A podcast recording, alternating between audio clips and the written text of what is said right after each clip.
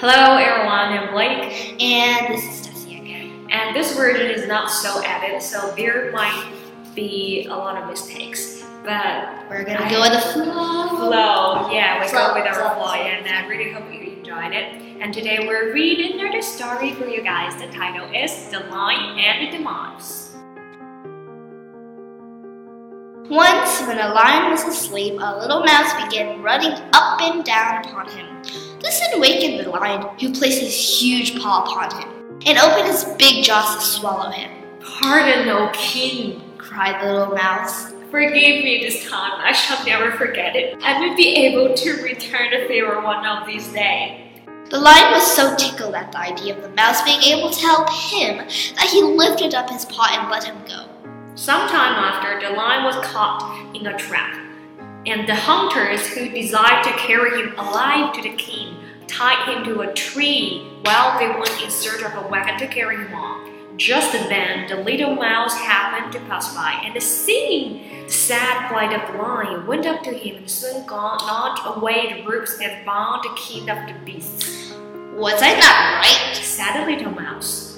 Little friends may prove great friends.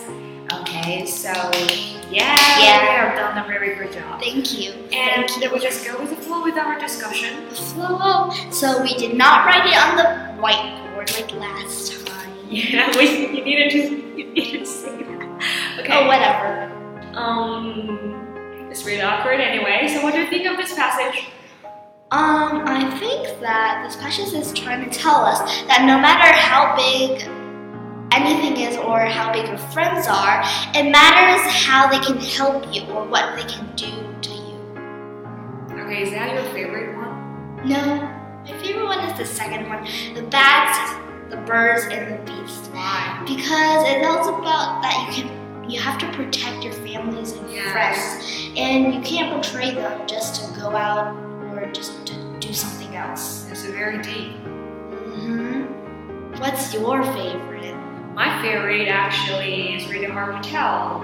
I prefer this one because it tells of friends are very, very important in They your life. Yeah, they can help you a lot. They can help you to overcome some difficulties in your life. exactly and Because life- do that too. Yeah, life isn't easy, so you need a lot of friends, and you need to and help you your can't friends. like boast right like Yeah. just because maybe you're bigger than someone you can't boast that you're bigger basically have nothing to say right now, and this is the end.